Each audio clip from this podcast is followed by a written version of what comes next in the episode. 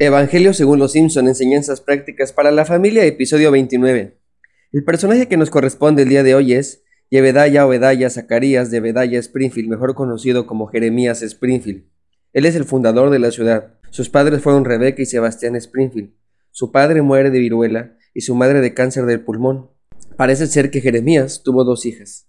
En torno a su vida giran varias leyendas. Durante su estancia, los colonos se encontraron con un bisonte salvaje que, según la leyenda, Jeremías domó y apaciguó con sus propias manos. La verdad fue que el bisonte ya estaba domesticado, él solo lo mató y colocó su cabeza en la pared de su casa como trofeo. Otra leyenda habla de cómo él solo, a mano limpia, mató en 1838 un oso salvaje, aunque algunos historiadores sostienen la teoría de que fue el oso quien realmente mató a Jeremías Springfield. Como sea, el poblado de Springfield erige una estatua de bronce en conmemoración del suceso. Otra leyenda es que tenía, según esto, una lengua de plata. La perdió contra un turco en una riña. Aunque es un héroe por fundar la ciudad, en realidad fue un pirata y asesino. Su intención era ir en busca de la nueva Sodoma. Sin embargo, tras encontrarse en esta tierra y enemistarse con Shelbyville, Manhattan, Jeremías y sus seguidores, fundaron Springfield. Una vez más, la buena nueva de los Simpson es, si él puede, nosotros podemos. La palabra leyenda proviene del latín legeje, que significa leer. Así que leyenda tiene el sentido de ser digno de ser leído o conocido. Dicho de otro modo, una leyenda es una historia que debe de ser contada, por lo mismo, debe de ser escuchada. Hay una película que se llama Soy leyenda. Antes de avanzar, la Asociación de Personas que no tienen nada que hacer nos exige que debemos dar una alerta de spoiler antes de arruinarles la película. Así que... Spoiler alert. Ahora bien, después de encontrar la cura contra el cáncer, la humanidad está emocionada y festejando el hallazgo. Sin embargo, resultó que no era una cura, sino un virus mortal que termina con casi toda la población del planeta. El teniente coronel Robert Neville, un virólogo, es el único superviviente de la ciudad de Nueva York. Sobrevive día a día intentando encontrar una cura contra el virus, el cual ha convertido a los demás en criaturas salvajes que no razonan. Son monstruos agresivos que no pueden salir a la luz del sol. El virus degenera a las personas a un estado primitivo y agresivo, pérdida de cabello y son vulnerables a las radiaciones UV del sol. Al final del primer año de la infección, el 90% de la población humana, es decir, unos 5.400 millones de personas, mueren a causa de la infección. Un 9%, unos 588 millones aproximadamente, resultó infectada, pero en vez de morir se convirtió en esas criaturas, mientras el resto, unos 12 millones, quienes de manera natural eran inmunes al virus, fueron perseguidos y asesinados por quienes estaban infectados o se suicidaron debido al aislamiento del mundo exterior. Tres años después del brote y tras pasar muy duros momentos, Robert Neville teme que pueda ser el último humano en su país o quizás en el mundo. Sin embargo, no pierde la esperanza, y todos los días emite en toda la banda de AM mensajes grabados en los que pide por favor que si hay algún otro superviviente, se reúna con él al mediodía en South Street Seaport. También hace experimentos con ratas para encontrar la cura. Creyendo que la ha encontrado, rapta a uno de esos seres humanos infectados para probar la vacuna en ellos. Eso es enojar a un grupo de infectados que harán todo lo posible para recuperarla.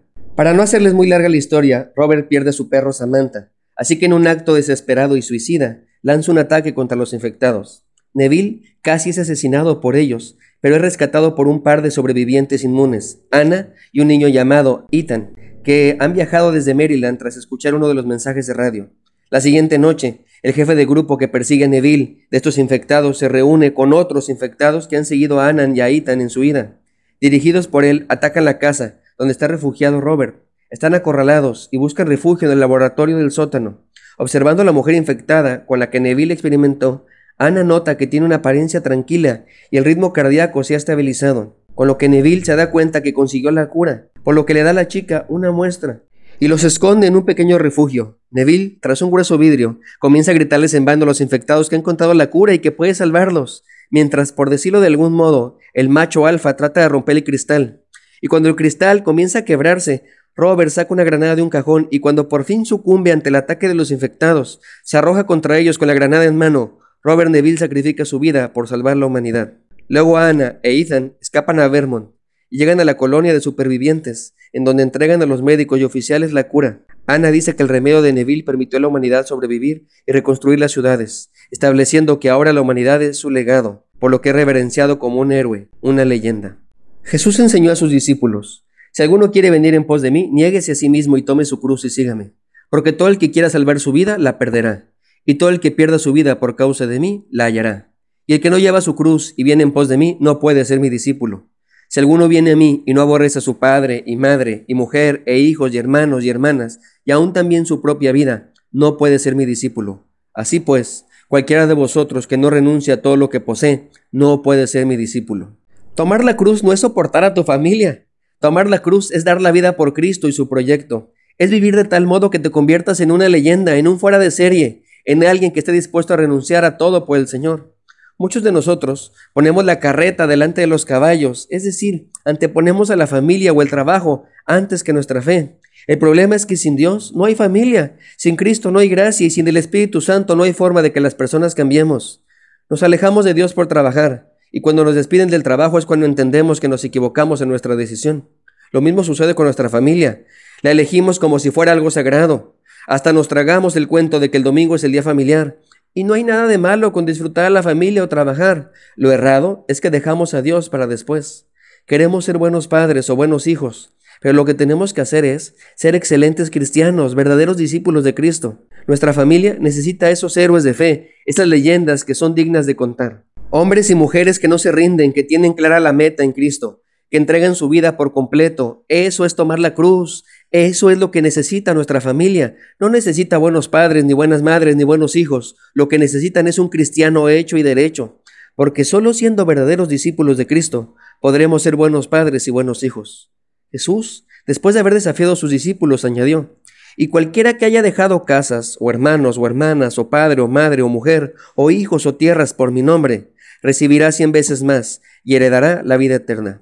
Así que no estoy diciendo que renuncies a tu trabajo o que dejes a tu familia. Lo que estoy diciendo es que coloquemos la carreta detrás de los caballos, que nuestra misión sea seguir a Cristo, que nuestras fuerzas las coloquemos allí, que busquemos el reino de Dios y su justicia, porque de lo demás, el Señor, el Dios Todopoderoso, Él se va a encargar absolutamente de todo. Toma tu cruz, síguele con todas tus fuerzas, con todo tu corazón. Sin Cristo nada podremos hacer. Que tu vida sea digna de contar. Dios te bendiga. Soy el pastor Alex Cunillé y estaré orando por ti.